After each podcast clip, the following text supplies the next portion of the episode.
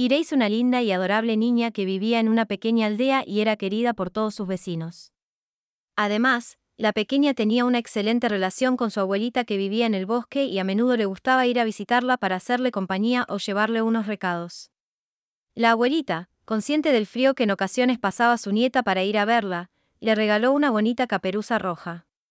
La pequeña niña, agradecida y encantada con la capucha, no dudó en celebrarlo y prometerle llevarla siempre puesta. Por esta razón, empezaron a llamarla en la aldea Caperucita Roja.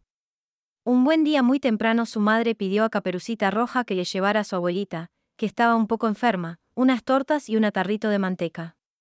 La pequeña, tras escuchar las indicaciones de su madre y la prohibición de salirse del sendero, cogió su cestita y feliz y contenta puso rumbo a casa de la abuelita.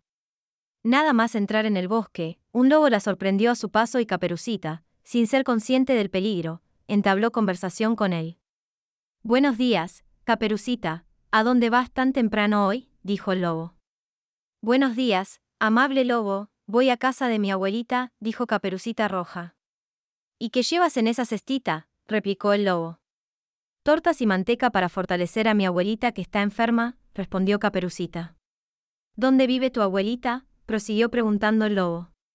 A medio kilómetro de aquí, respondió la ingenua niña.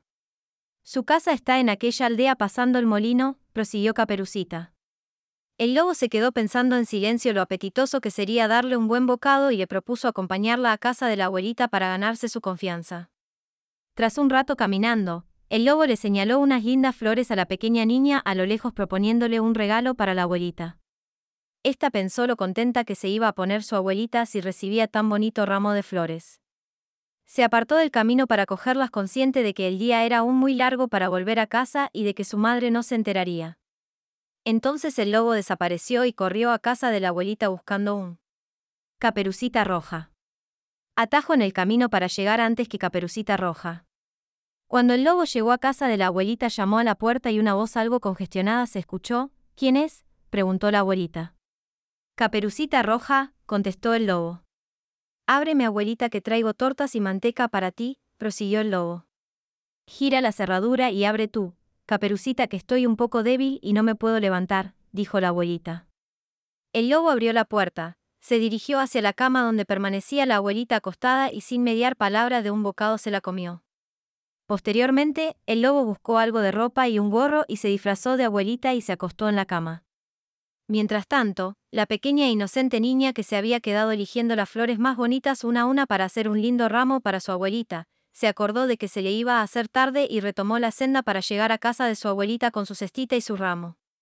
Cuando la pequeña llegó a la casa donde residía su abuela, se sorprendió al ver la puerta abierta y con un extraño presentimiento se decidió a entrar y gritó, Buenos días, a lo que no recibió respuesta.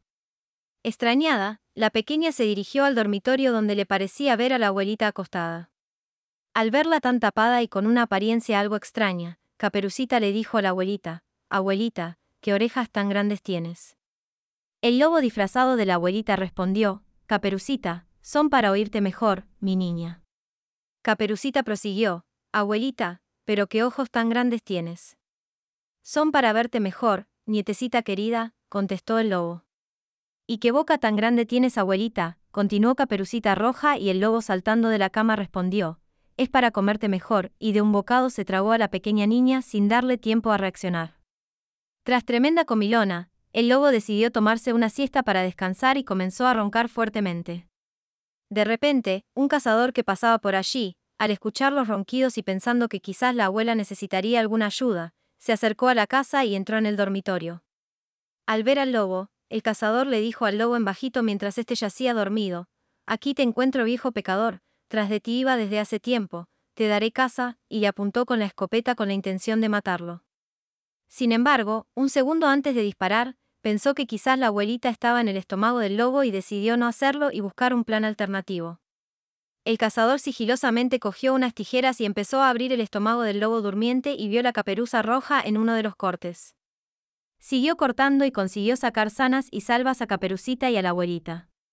Rápidamente y antes de que el lobo despertara, Caperucita buscó unas piedras y rellenaron el vientre del lobo.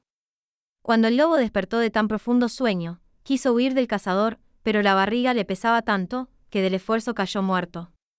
Entonces, el cazador acompañó a Caperucita Roja a su casa. La abuelita se comió la torta y la manteca de su nieta y la enfermedad desapareció y todos vivieron felices y comieron perdices. Caperucita Roja aprendió que siempre hay que hacer caso a los padres, porque nos aconsejan por nuestro bien.